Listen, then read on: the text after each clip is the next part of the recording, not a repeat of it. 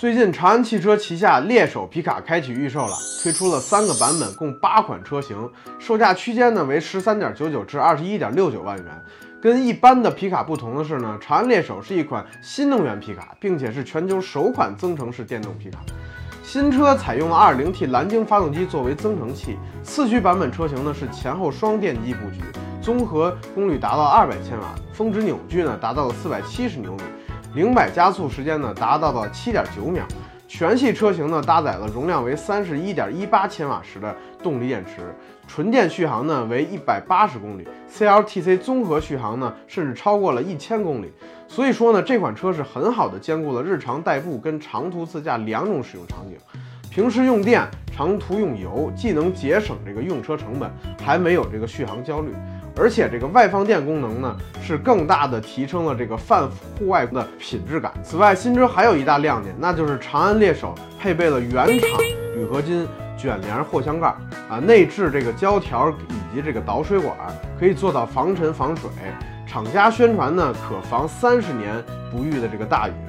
如果是所言非虚，那么这款车对于这个喜欢自驾游的这个车主来说就是福音了啊！因为很多副厂的这个货箱盖，即便密封性做得非常好，经历这个沙土的特别大的地区后，货箱内还是有一层土，让人非常的抓狂。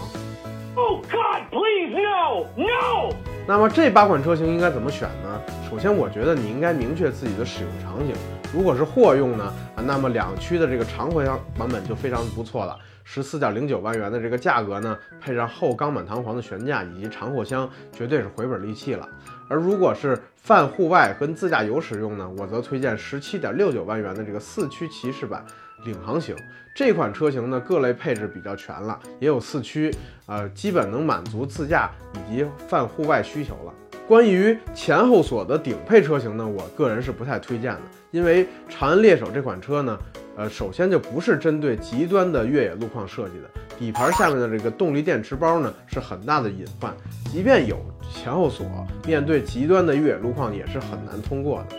而这个十九万多的这个价格呢，真的也可以去看看江陵大道飞将了啊，那可是原厂就改装好的皮卡。好了，您又是对于这个长安猎手怎么看的呢？欢迎评论区留言，咱们接着聊。